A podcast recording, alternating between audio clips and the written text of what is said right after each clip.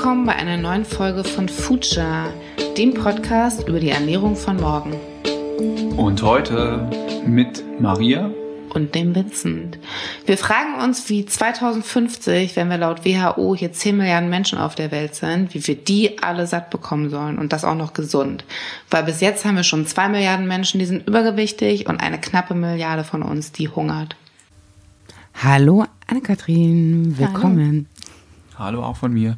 Schön, dass du da bist.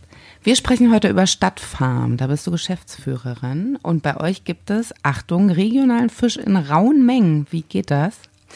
Ähm, das geht eigentlich so wie in der Natur auch. Fische und Pflanzen im Teich sind ja auch eine Symbiose, sage ich mal, oder ein Ökosystem und das haben wir nachgebaut.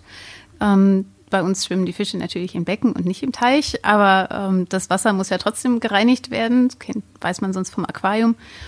Und das machen bei uns halt Pflanzen. Das geht bei uns los mit mal tropischen Sachen wie ähm, Bananen und Papaya, ähm, dann zu allem, was Gemüse, Früchte trägt, also Tomaten, Gurken, Paprika, Chilis und sowas. Und dann zu ganz viel Grünzeug, also Salaten und Kräutern aller Art. Ähm, und dann geht's zurück zu den Fischen. Und das Erschreckende, es klingt jetzt alles total simpel und logisch. Ähm, wir sind weltweit die einzigen, die den Wasserkreislauf schließen mit einer Aquakultur. Alle anderen kippen in der Regel einmal die Woche alles in Gully. Und das ist schon echt heftig. Genau, das nennt sich Aquaponik. Kannst du nochmal erklären? Aquakultur kennen die Leute, Aquaponik hat man wahrscheinlich noch nicht so gehört. Was ist da genau der Unterschied und wie funktioniert das im Detail? Streng genommen sagen wir Aquaterraponik, weil Aquaponik gibt es schon lange. Das ist eben tatsächlich eben diese Kombination Fisch und Pflanze. Ähm, nur in der Regel ist es sind es trotzdem, ist es, der Bauer bringt auch Gülle aufs Feld, das ist trotzdem kein Kreislauf, ja, da geht trotzdem, wird das Wasser in, eben dann am Ende ähm, entsorgt. Bei uns ähm, stehen die Pflanzen aber eben nicht wie heute üblich im Gewächshaus irgendwo in Steinwolle oder sowas, sondern die stehen wirklich in Erde.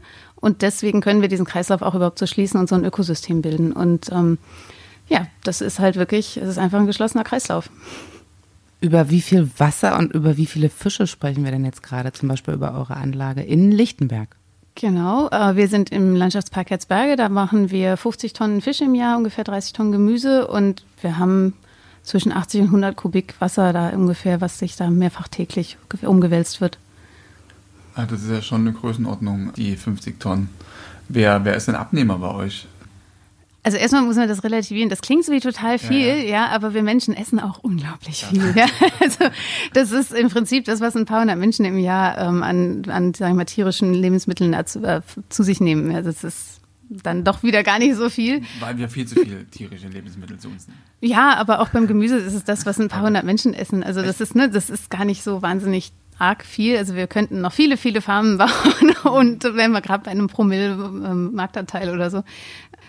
Wir liefern aber tatsächlich ganz viel in die Gastronomie die es sehr gerne abnimmt und zwar ähm, die ganze Range. Also wir haben ja nicht nur Filet und Filet, sondern wir verarbeiten selber ähm, zu ganz verschiedenen Produkten von Bratwürstchen, die dann gar nicht mehr nach Fisch schmecken, sondern nach Bratwurst. Und großartig sind. ähm, oder Fischbällchen, wir räuchern, wir beizen. Ähm, wir haben ganz verschiedene Produkte ähm, und die nimmt die Gastronomie auch sehr gerne. Wir sagen auch, dass es eben aus der Stadtfarm kommt. Ähm, wir haben aber auch einen eigenen Hofladen und einen Markt einmal im Monat. Wie gesagt, im Hofladen ist eigentlich äh, immer werktags offen und da kann man einkaufen kommen und äh, die somit versorgen wir, sage ich mal, schon mehr die lokale Bevölkerung. Die kommen auch äh, aus Spandau zum Teil und die, wir haben natürlich auch Besuchergruppen aus aller Welt. Aber die Gastronomie ist jetzt wirklich hauptsächlich Berlin, oder? Die, ist nur Berlin. Nur, nur Berlin. Kannst du, kannst du einen Namen sagen? Klar, also es ist natürlich immer, ich will immer nicht enttäuschen, dass Leute sagen, oh, ich habe gehört, da war das und dann haben sie es den Monat nicht auf der Karte. ähm, aber wo es eigentlich fast immer drauf ist, ist zum Beispiel das Novotel in der, auf der Fischerinsel.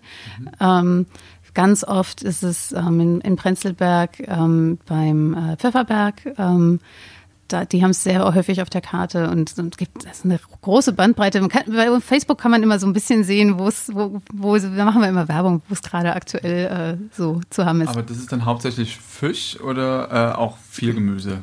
Das ist hauptsächlich Fisch. Wir haben ja mehr Fisch als Gemüse insofern. Ja, ähm, und unser Gemüse geht eigentlich fast, fast über den Hofladen so weg. Ähm, wir liefern schon ein bisschen auch davon immer so ein bisschen Kräuter mit oder eben auch mal einen Salat. Und ähm, was die Gastronomie auch sehr gerne nimmt, wir haben Sachen wie Tomatenketchup, der nur mit Stevia gesüßt ist, also gar keinen Zucker hat und so. Sowas nehmen die jetzt sehr gerne oder auch mal ein Pesto. Und ihr macht ja auch sowas wie Papaya oder Bananen? Wie, wie, wie kommt das an, so lokal, regional bei den, bei den Endverbrauchern? Wir haben davon ja gar nicht wahnsinnig viel. Das heißt, es ist ja immer nur so ein Special eigentlich. Ähm, und meistens wissen wir gar nicht, also wir kommen kaum dazu, das zu vermarkten. Das ist schon weg. genau. Auch intern wahrscheinlich. Intern oder es wird es dann mal eine, eine so ein paar Wochen so eine Sondersache, wo man das in irgendeine, irgendeine Soße oder sowas dazu packt und dann ist es schon wieder weg. Okay. Jetzt haben wir die ganze Zeit gesagt, das ist Fisch und zwar ist es ja eine ganz besondere Sorte. Das ist der African Catfish, eine Welsart. Mhm. Warum eignet der sich jetzt besonders oder könnte man das eigentlich auch mit jedem anderen beliebigen Fisch machen? Also wir haben uns aus sehr vielen Gründen für diesen Fisch entschieden und auch lange ähm, recherchiert, was geht. Das eine ist, wir haben einen Fisch gesucht, der sich äh, sehr wohl fühlt in Aquakultur, weil ich habe natürlich eine relativ hohe Besatzdichte im Verhältnis zu sagen wir, freier Natur im Teich und die meisten Tiere stresst das. Da machen wir uns nichts vor. Und bei dem ist das ein Naturzustand. Ne? Immer wenn in Afrika in der Trockenzeit nur noch ein Tümpel übrig ist, dann ähm, hocken die aufeinander und bleiben und sagen, oh, jetzt ist halt Kuschelzeit. Ja? ähm, der hat eine Lunge, der heißt, das heißt, er kann sogar Luft atmen, der muss nur feucht bleiben, um gesund zu bleiben. Ähm, und das simulieren wir sozusagen bei uns. Ja, es ist halt dann Trockenzeit, solange der bei uns ist. Da ist es halt kuschelig. Ähm, und das wäre sogar sehr unfair, dem, sagen wir mal, so ein bisschen mehr Platz zu geben, dass er glaubt, er kann jetzt versuchen, Reviere zu bilden, aber dafür reicht der Platz dann eben doch nicht. Also so, der braucht entweder oder, ne, trocken oder eben richtig pitchnass ähm, und dann lieber ähm, kuscheln. So. Das ist also das eine, der ist nach, das haben Unis auch gemessen, der hat keinen Stress, keinen Stress bei uns, ja. Und das finde ich schon, das ist finde ich bei so keinem anderen Fisch, den ich irgendwie halten wollen würde. Cool. Ähm, das andere ist, er ist ein unheimlich guter Futterverwerter. Aus einem Kilo Futter wird auch ein Kilo Fisch. Was ist der denn? Der ist ähm, im Moment, das, es gibt nur zwei Lieferanten in Europa, die für diesen Fisch Futtermittel erzeugen. Ähm, und da ist im Moment noch so ein Drittel Fischmehl drin, ein Drittel, ein Drittel Soja, ein Drittel Weizen ungefähr, ganz grob. Ja. Ähm, wir haben ein eigenes Futtermittel, was komplett vegetarisch ist, entwickelt und äh, auch nur heimische Pflanzen braucht. Und wir sind zu klein für die Mühlen. Okay. Weil das, was wir im Jahr brauchen bei 50 Tonnen, also 50 Tonnen, das ist so nicht mal eine Tagesproduktion von einer großen Futtermittelmühle. Und dann will ich das noch in Chargen aufs Jahr verteilt. das winken die natürlich ab, sagen, was sollen wir überhaupt umrüsten? Wir sind jetzt im Gespräch mit ein paar kleineren, die meistens halt Fischfutter noch nicht können. Das müssen sie müssen und sich halt darauf einlassen, mit uns diesen Prozess zu gehen, ähm, weil das, ein, das muss halt schwimmen. Ne? Das ist nicht einfach nur ein Pellet, was ich in den Druck kippe. Ähm, aber wir finden da wen. Bin mir ganz optimistisch. Und wie alt werden die Fischchen? bevor es die auf dem Teller gibt? Oder Bei uns sind die fünfeinhalb Monate nur. Und dann sind die schon anderthalb Kilo schwer von vorher zehn Gramm. Also das, die wachsen auch sehr, sehr schnell, ähm, was auch wirtschaftlich Effizient natürlich ist. extrem gut ist, aber eben auch die, die Fläche gut nutzt, die wir da haben, weil ähm, wir sind natürlich in der Stadt, wir wollen auch keine Flächenkonkurrenz zu irgendwie Wohnraum oder sonst wie sein. Ähm, aber trotz, und deswegen müssen wir schauen, dass wir mit kleinen Flächen klarkommen, die eben irgendwo halt keine andere Nutzung haben. Was ja auch generell so ein bisschen die Herausforderung in Zukunft ist und sein wird. Ne? Also das ist ja auch schon euer Thema so ein bisschen. Also ihr macht das ja nicht, weil, weil ihr Langeweile habt, sondern weil, ja, weil ihr schon den Nutzen auch seht, auch in Zukunft, oder? Klar, also ich sag mal, die Städte werden sich nie komplett selbst ernähren können. Ja, das ist eine Utopie. Also ich finde es ganz wichtig, dass die Städte ähm, viel mehr ihrer eigenen Versorgung sozusagen wieder übernehmen ähm, und da eine Rolle spielen. Gleichzeitig kann natürlich eine Stadt sich nicht selber ernähren. Also die Flächen reichen nicht. Ähm, aber wenn wir wirklich gut wären, viel Dachflächen, viel Brachflächen nutzen für Anbau in der Stadt, kommen wir vielleicht so auf 20 Prozent. Das wäre ja schon mal eine Ecke. Und ich würde mal sagen, so gut 50 Prozent können wir auch noch aus der Region holen, ähm, gerade hier in Berlin, wo außerhalb der Stadt das Land ja anfängt. Ähm, und dann wären wir schon echt viel weiter. Und wir sehen ja auch gerade in Zeiten heute mit Corona und so, wie schnell so Lieferketten global auch plötzlich einbrechen können und wie abhängig wir davon mittlerweile sind. Voll. Was, was ist euer Ziel zum Beispiel in Berlin jetzt? Du hast im Vorfeld gesagt, ihr wolltet ähm, dieses Jahr noch einen zweiten Standort aufbauen. Gibt es irgendwie so, ein, so, ein, so eine Hausnummer, wo ihr sagt, okay, so viel Tonnen Lebensmittel oder Fisch wollt ihr irgendwann mal machen, um, um eben diesen krassen Import von Fisch äh, zu reduzieren? Also wir allein werden das gar nicht schaffen, äh, die alles zu ändern. Ähm, wir können ein Impuls sein. Also wir wollen natürlich viele weitere Farmen bauen. Vielleicht ist realistisch, sagen wir mal, in absehbarer Zeit zehn in Berlin und ähm, auch, aber wir wollen natürlich auch in andere Städte und in andere Länder. Und da sind jetzt München und Hamburg wohl als nächstes dran und mit, wir reden mit ganz verschiedenen Ländern, irgendwie von Nepal bis Irland. Das ist also schon spannend. Ähm, Insofern ähm, sind wir, glaube ich, mehr ein Impulsgeber, weil wenn wir zeigen, dass es geht, dann bewegen sich auch große. Und wenn ein Konzern sich nur zwei Prozent bewegt, dann ist das im Endeffekt immer noch mehr Impact, als wir mit 1000 Farmen schaffen. Da müssen wir uns auch nichts vormachen. Insofern finde ich beides wichtig. Ja, das Grassroots und alles ja. anders, das ist toll. Ja, und da sind wir wirklich ganz vorne. Ähm, aber ich finde es auch immer ganz wichtig, die Konzerne mitzunehmen und zu sagen, lasst euch von uns inspirieren, werdet irgendwie besser, nutzt, macht nur ein paar der Sachen, die wir machen und dann haben wir alle mehr davon. Auf jeden Fall. Guter Ansatz. Kann man das dann theoretisch überall machen oder welche Voraussetzungen müssen stimmen, dass man sagt, okay, hier standen wir jetzt mit einem neuen Standort? Theoretisch lässt sich das fast überall machen, ähm, weil ich kann, es, es gibt gerade für Gewächshäuser, es gibt sogar für Wüstenflächen, ähm, die jetzt irgendwo zumindest mal, am Meer liegen, irre Methoden, das zu entsalzen automatisch über das, über die, einfach nur über die Sonne ähm, und dementsprechend Sachen zu betreiben. Also das, man kann das klimatisch anpassen an so ziemlich jeden Standort. Das geht auf jeden Fall. Ähm, was wir natürlich brauchen, ist, wie gesagt, irgendeine Form von Wasser muss dazu, weil wir haben zwar kein Abwasser, aber natürlich verbrauchen unsere Pflanzen und Fische Wasser. Also wir müssen natürlich schon auch irgendwo Wasser herhaben. Ähm, ganz ohne geht das nicht. Ähm, Energie kann man eigentlich überall regenerativ erzeugen. Da mache ich mir keinen Kopf. Wie macht ihr das hier in Berlin, energietechnisch? Äh, wir mischen. Ähm, wir sind an dem Standort in Herzberge ein bisschen eingeschränkt in unseren unserer Wahl und ähm, haben jetzt am Anfang erstmal mit tatsächlich mit Öl geheizt, äh, schlicht und ergreifend, weil die Fördermittel vorsehen, dass man nur fürs Umrüsten gefördert wird. ah, macht ja voll Sinn. Macht total Sinn. Ne? ähm, und wollen jetzt auf, äh, auf Biomasse komplett umstellen.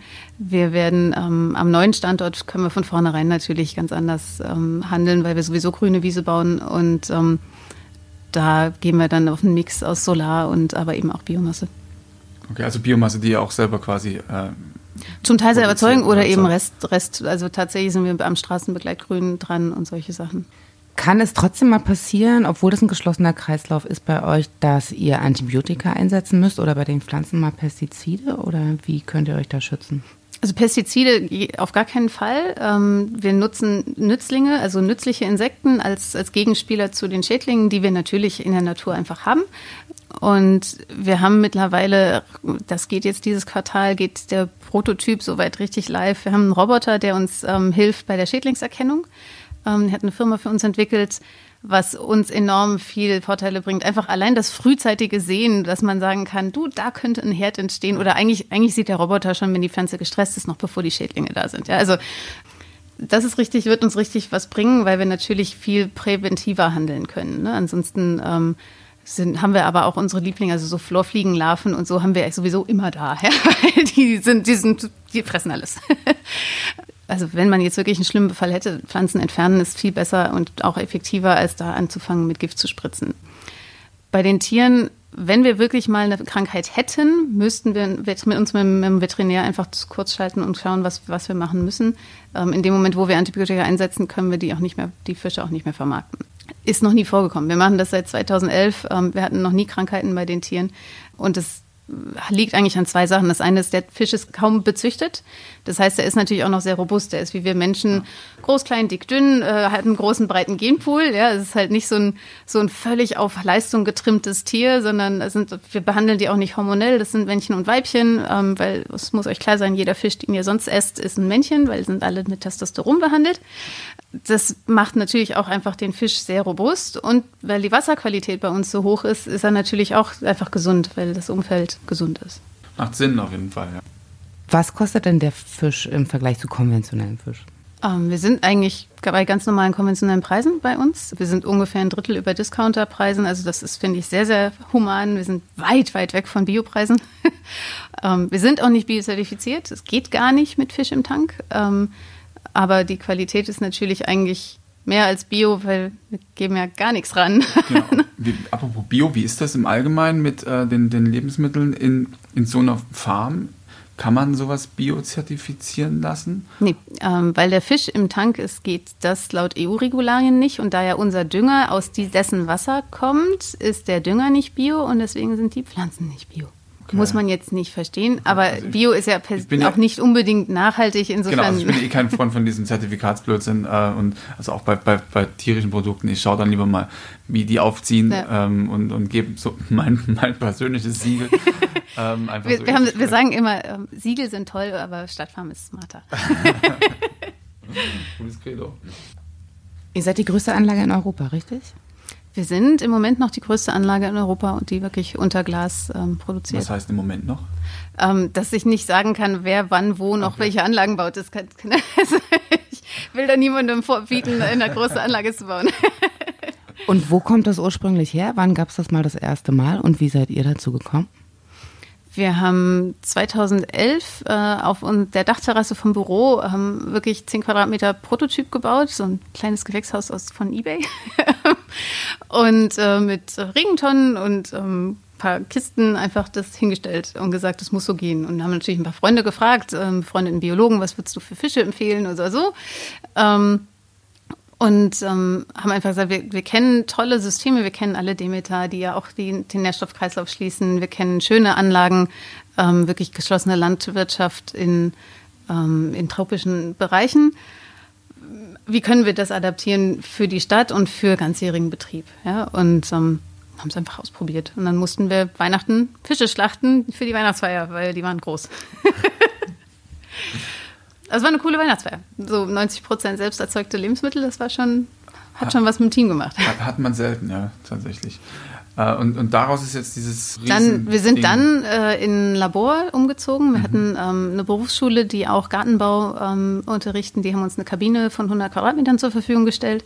Ähm, und wir haben das dann auch ein bisschen in den Unterricht integriert cool. und haben da wirklich dann vier Jahre lang alles erforscht, was wir der Meinung waren, was wir wissen wollen. Ja, mhm. also von äh, wie ist das Verhältnis Fisch zu Pflanze, welche Pflanzen mögen sich, welche nicht. Weil, klar haben wir am Anfang Gurken neben Tomaten gepflanzt. Da hätte sogar meine Oma mir sagen können, dass die Gurken dann Mehltau kriegen. Man muss ja manchmal nur fragen. Ähm, vor allem die Omas. Vor allem die Omas. Das ist ganz viel auch altes Wissen, ja. ja also was einfach nur verdeckt ist heute so. Und ähm, von daher äh, haben wir dann wirklich, wir haben unsere Erde entwickelt, all diese Sachen und dann gesagt, jetzt wollen wir groß werden, jetzt gehen wir mal gucken, was es in Berlin für mögliche Standorte gibt. Und wir wollten gerne als erstes in ein bestehendes Gewächshaus einfach um zu nutzen, was schon da ist. Das finde ich, hat so einen Charme.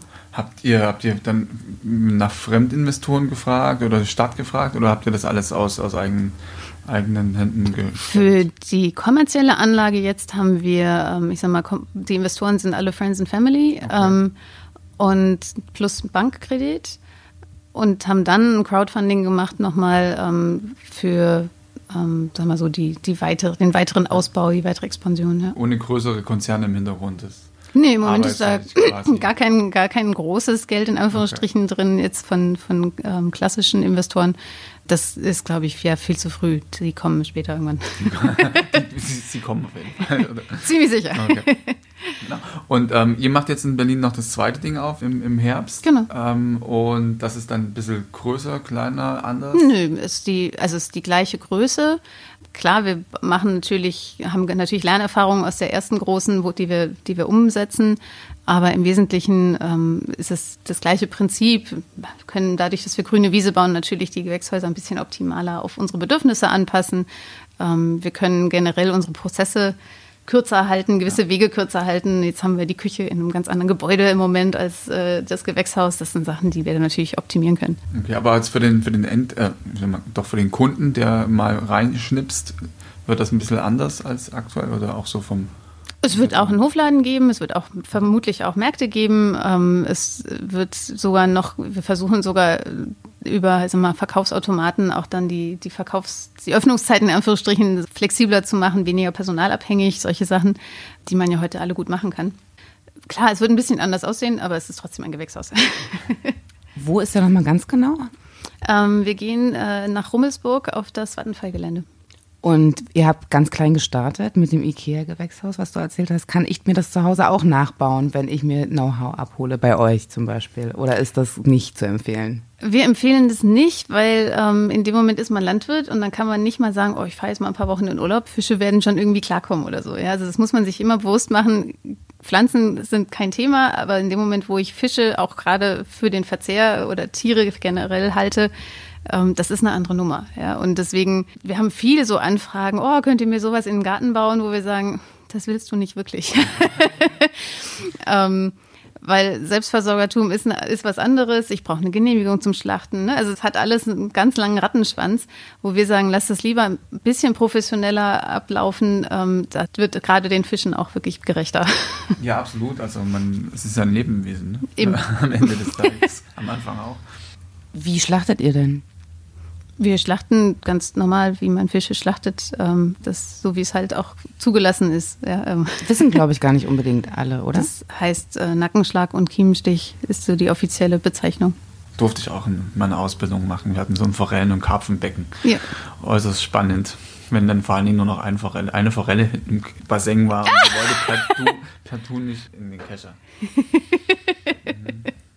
Stimmt es, dass jetzt in zehn Jahren auf 100 Stadtfarmen hochgehen wollt? Das habe ich gelesen. Das ist ein Ziel, was mal gucken, ob wir das so erreichen. Klar, man muss ja irgendwie Ziele haben. ähm, ob wir die alle unbedingt dann nur selber bauen und selber betreiben oder ob das zum Teil auch mit Partnern ist, sei dahingestellt. Ja, aber ich halte das durchaus für realistisch, ähm, wenn jetzt die ersten fünf, sechs am Markt sind, dass dann irgendwie auch Leute sagen, ja, da ziehe ich mit, das mache ich auch. So, so Franchise-like, so ihr bringt das Know-how. Franchise äh, in Anführungsstrichen, es kann auch Joint Ventures sein, aber, ne, aber so, dass man eben sagt, wir, wir bringen das Know-how, aber wir können nicht an allen Standorten dieser Welt selber vermarkten oder so. Das, das schaffen nee, das, wir nicht. Ne, so. Ist auch nicht zielführend, glaube ich. Also. Und dann hat man einen Roboter für die Pflanzen. Und äh, wie viele Leute braucht man, um so eine Anlage auf jeden Fall am Laufen zu halten? Also der Roboter, der macht erstmal Schädlingserkennung noch keiner. Der übernimmt jetzt nicht wirklich Arbeit, der ergänzt die Arbeit, die wir Menschen gar nicht schaffen ähm, oder die auch keiner bezahlen wollen würde. Wir brauchen in der Produktion ungefähr zwei Leute, mehr ist das gar nicht. Ähm, ist ja auch logisch, ein Landwirt macht 50 Hektar mit einem oder mehr alleine. Ne? Das wäre ein bisschen schlecht, wenn wir viel mehr bräuchten, so für diese kleine Fläche. Dann haben wir ähm, nochmal Leute in der Schlachtung, wir haben Leute in der Verarbeitung, klar, in der Küche stehen, Vertrieb und Marketing. Ähm, also in Summe sind das irgendwie circa sieben Personen, je nachdem, wie viel wir den Hofladen aufmachen, wie viel wir ausliefern. So, aber das ist so eine Größenordnung, die man für jeden Standort rechnen kann. Und ihr habt ein cooles Angebot für den Endverbraucher, der euren Fisch mag. Ihr habt so ein Abo-Modell. Kannst du genau. dazu was sagen? Genau, wir haben gedacht, ähm, die nächste Gemüsebox in Berlin, das ist jetzt irgendwie über, weil da gibt es schon so viel. Und unser Sortiment ist ja auch eher eingeschränkt. Ähm, wir können ja gar keine Feldfrüchte anbauen. Das, das wäre jetzt irgendwie ein bisschen blöd. Aber Fisch gibt es nicht. Ähm, und vor allem nicht Fisch aus der Stadt. Und deswegen haben wir die Fischbox, die man sich bestellen kann, je nach beliebigen Größenordnungen, je nachdem, wie viele man im Haushalt ist und wie oft und gern man Fisch isst. Und die liefern wir dann zweimal im Monat aus man darf auch abholen kommen. Klar, wir freuen uns immer, wenn Leute uns besuchen kommen im Hofladen, aber gerade die, die es vielleicht nicht jede Woche schaffen oder nicht um die Ecke wohnen, die können wir dadurch mit bedienen und wir fahren ja sowieso zur Gastro, also können wir das auch mit ausliefern. Und ist das dann gefroren oder? Das ist dann ähm, gut gekühlt. Wir halten die Kühlkette schon ein, ähm, zum Teil gefroren, aber zum Teil eben auch frische Ware. Ähm, immer ganz unterschiedlich aus dem Sortiment. Was mich noch interessiert ist, als ihr gestartet seid mit diesem Projekt, was, was kam da von der Stadt? Also kam, kam da in irgendeiner Art und Weise auch Unterstützung? Also nicht mal finanziell, sondern einfach, wie zieht man das Ding auf? Ähm, ne, cool, macht ja Sinn, lass mal irgendwie Hand in Hand gehen oder sowas? Oder ist die Stadt dann noch aktuell so, puh? Die Stadt ist ja jetzt auch ein sehr vager Begriff.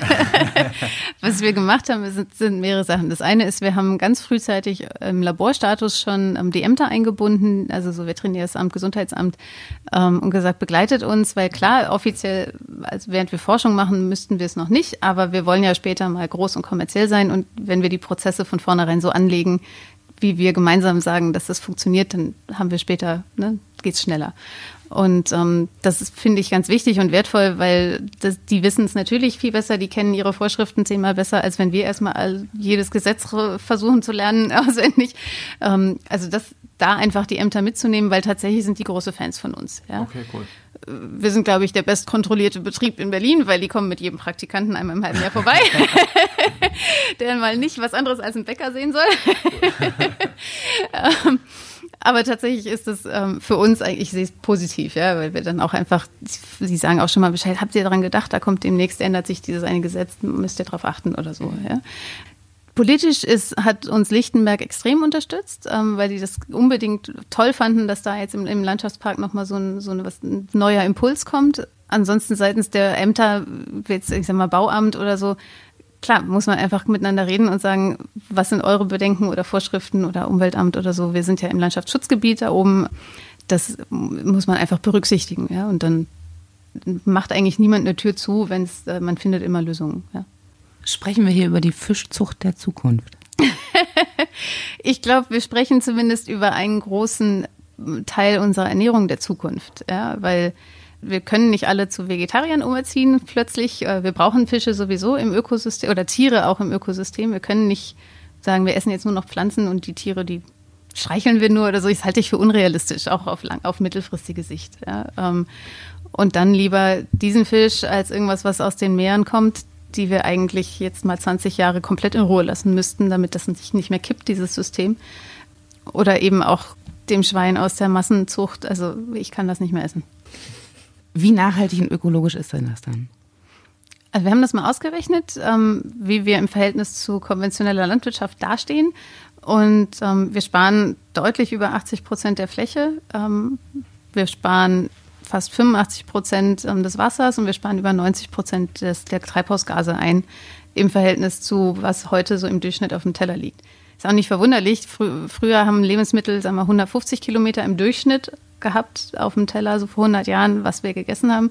Das ist heute Faktor 10 höher. Ja? Also das durchschnittliche Lebensmittel ist 1500 Kilometer gereist, hat so eine halbe Weltreise hinter sich.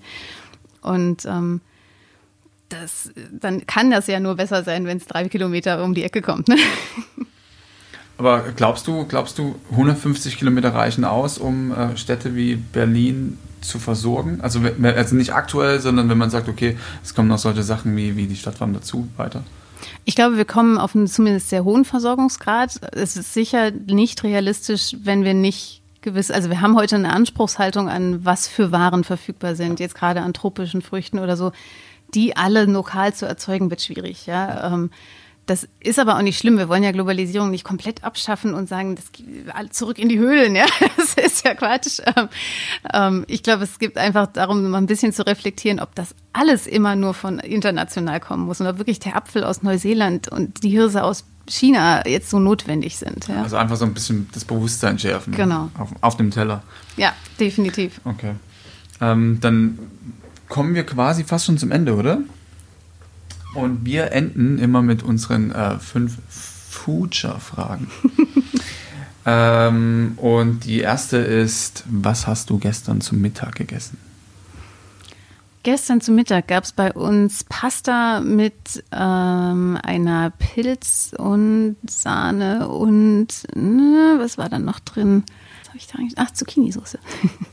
Und jetzt gehen wir mal 30 Jahre in die Zukunft. Glaubst du, das schaut da immer noch so aus? Oder wie könnte dein Lunch ausgeschaut haben im Jahr 2050? Mein Lunch in 2050 ist hoffentlich regionaler als heute insgesamt, weil die Zucchini, die war definitiv einfach nur aus Italien. Vor allem glaube ich, also ich würde mich sehr freuen, wenn auch wieder viel mehr, also Wildkräuter und solche Sachen auch eine Rolle, größere Rolle wieder auf unseren Tellern spielen. Ja. Jetzt gehen wir davon aus, also nicht wir, sondern WHO, dass wir Richtung 2050 und ein bisschen drüber so um die 10 Milliarden Menschen werden. Wie schaut eine Ernährung deines Erachtens in 30 Jahren aus, wenn wir 10 Milliarden Menschen ernähren müssen? Also vielleicht also schon auch hier Standort, aber mhm. einfach global, was glaubst du? Also wenn wir den Weltagrarbericht lesen, ähm, den viele Länder nicht so richtig mögen, weil er die klassische Indust traditionelle Industrie, wie sie heute funktioniert, komplett widerlegt, dann bauen wir Bio an. Ja, weil wenn wir 10 Milliarden ernähren wollen, geht es nicht, indem wir weiter nur NPK-Dünger auf die Felder hauen und hoffen, dass irgendwie weiterhin hohe Erträge kommen. Das, die Felder fangen jetzt schon an, alle zu versagen. Ähm, die Erträge gehen runter und wir müssen eigentlich doppelt so viel erzeugen. Also das, wir müssen die Lieferketten definitiv verkürzen und verbessern, weil wir verlieren 40 Prozent der Lebensmittel. Das ist, können wir uns gar nicht mehr erlauben. Und wie gesagt, wir müssen nachhaltiger anbauen. Also nur die zwei Hebel, ansonsten wir viel mehr Hunger kriegen irgendwann, als wir jetzt haben. Die Frage, die sich da anschließt, ist so ein bisschen ähm, ähm, System oder jeder für sich. Also was, was muss sich ändern, um eben das zu erreichen? Du kannst Bio anbauen, aber wenn es keiner kauft, äh, es ist beides, ja. Also ich fand es total unfair in der Milchkrise zu sagen, der Verbraucher entscheidet mit dem Geldbeutel, wenn außer der Biomilch alles beschissene, also so vom Preis ja. war, dass man eigentlich einen Bauern wehgetan hat. Ja. Da fand ich es ein bisschen unfair zu sagen, ja, der Verbraucher will das ja so. Aha, wirklich? Ja, ja. das wird ihm dann quasi auf die, auf die, in den Mund gelegt. So. Ja, also ich meine, da war ja nicht, die, hier ist die Milch für 40 und die für 50 Cent, so kauft die mit 50. Die, die, die Wahl hatte man ja gar nicht. Ja? Also insofern muss es schon beides sein. Es muss sich das System ändern ähm, und das ist halt ein bisschen was mit Regulierung zu tun. Ähm, es muss sich aber natürlich auch der Verbraucher ändern ähm, zumindest im Hinblick auf immer alles super billig. Also gerade in Deutschland, ja, ja, ja. Wir, wir, geben viel zu wenig für Lebensmittel aus. Äh, unteres Drittel hier in Europa, glaube ich. Eben, und das als reichstes, eins der reichsten Länder der Welt, das, das geht gar nicht. Also, aber glaubst du, dass ähm, wir mehr Druck erzeugen sollten, als wir es aktuell tun? Also es gibt so Blasen, da ist gut Druck drauf, aber kleine, Blasen. kleine, kleine Bläschen. aber so deutschlandweit, also glaubst du, da muss einfach noch mehr von unserer Seite passieren als Endkonsumenten? Ja, aber tatsächlich, ich glaube, ein Stück weit entscheidet das natürlich auch der Geldbeutel. Ne? Und das ist, das ist immer beides. Also, man, also ich sage auch immer den Schülern, die zu uns kommen, Fridays for Future ist toll. Ja, ihr könnt da gerne stehen und sagen und fordern, dass die, die Verantwortlichen handeln. Aber ihr könnt auch selber handeln. Ja, ich finde es ganz wichtig zu verstehen, dass jeder von uns jeden Tag handeln kann und das ist in unserer eigenen Verantwortung. Und, und, und nicht direkt nach der Demo dann in den Bürgerladen. Genau. Aber alles gut. Ähm, dann kommen wir quasi schon zur letzten Frage. Ähm, nenne uns drei vielversprechende Lebensmittel für die Zukunft. Ich glaube, ich sehe großes Potenzial bei Insekten. Ich glaube, das Thema wird noch deutlich stärker kommen, als wir das heute wahrnehmen. Gar nicht, dass wir jetzt alle die ganzen Grashüpfer essen, ja, um Himmels Willen, aber dass das als Komponente, so wie wir Kokosmehl reinmischen, mischen wir dann halt auch Insektenmehl in irgendwelche Sachen rein oder so, ja. Ähm, und das ist schon mal, das ist, glaube ich, ganz wichtig, weil die einfach wirklich sehr viel verwerten können von dem, was wir heute an Bioabfällen aller Art haben. Zweites großes Thema aus meiner Sicht ähm, sind Sachen wie Wasserlinsen. Also wir haben sehr viele Pflanzen, pflanzliche Produkte, die vielversprechend sind, die aber an der Novel Food Regulierung im Moment scheitern. Ja. Ähm, die aber jetzt in den nächsten Jahren die Zulassung kriegen und ähm, eben, um bei diesem Beispiel zu bleiben, Wasserlinsen, also Entengrütze, ja, ähm, hat so viel Protein wie Soja. Warum importieren wir Regenwald? Ja, also das ist so, das sind so Sachen, wo ich denke, wow, wir haben so viel Superfood, das bei uns lokal wächst. Ja, ähm, das müssten wir viel stärker nutzen. Wir vermarkten es einfach falsch. Oder wir vermarkten es gar nicht. ähm, und dann wird sicherlich ähm, ein Thema kommen, auch wenn ich persönlich das nicht, so, nicht sonderlich schätze. Das ist das ganze Thema rund um, ich sag mal, äh, künstlich erzeugtes Fleisch. Mhm, ja. Also in vitro. In vitro Fleisch aller Art. Da gibt es ja verschiedene Methoden und Ansätze. Das braucht sicher noch ein bisschen länger, als die meisten so prognostizieren, weil das einfach sich doch auch technisch und, und preislich noch ja, eine Weile braucht. Vielleicht probieren es auch die ersten Menschen mal ein paar Jahre.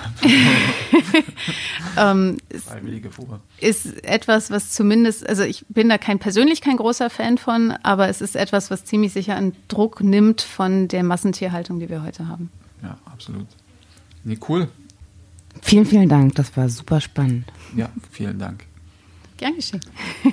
Danke, dass ihr da wart. So, das war's mal wieder mit einer Folge Future. Schön, dass du dabei warst. Wenn du irgendwie Anregungen hast oder meinst, du kennst wen, den wir unbedingt mal vors Mikrofon holen sollten, äh, schreib uns einfach. Und hinterlass uns natürlich super gerne eine Bewertung, vertag uns, schenk uns Sterne und drück den Abo-Button. Vielen Dank fürs Zuhören. Bis zum nächsten Mal. Bis die Tage.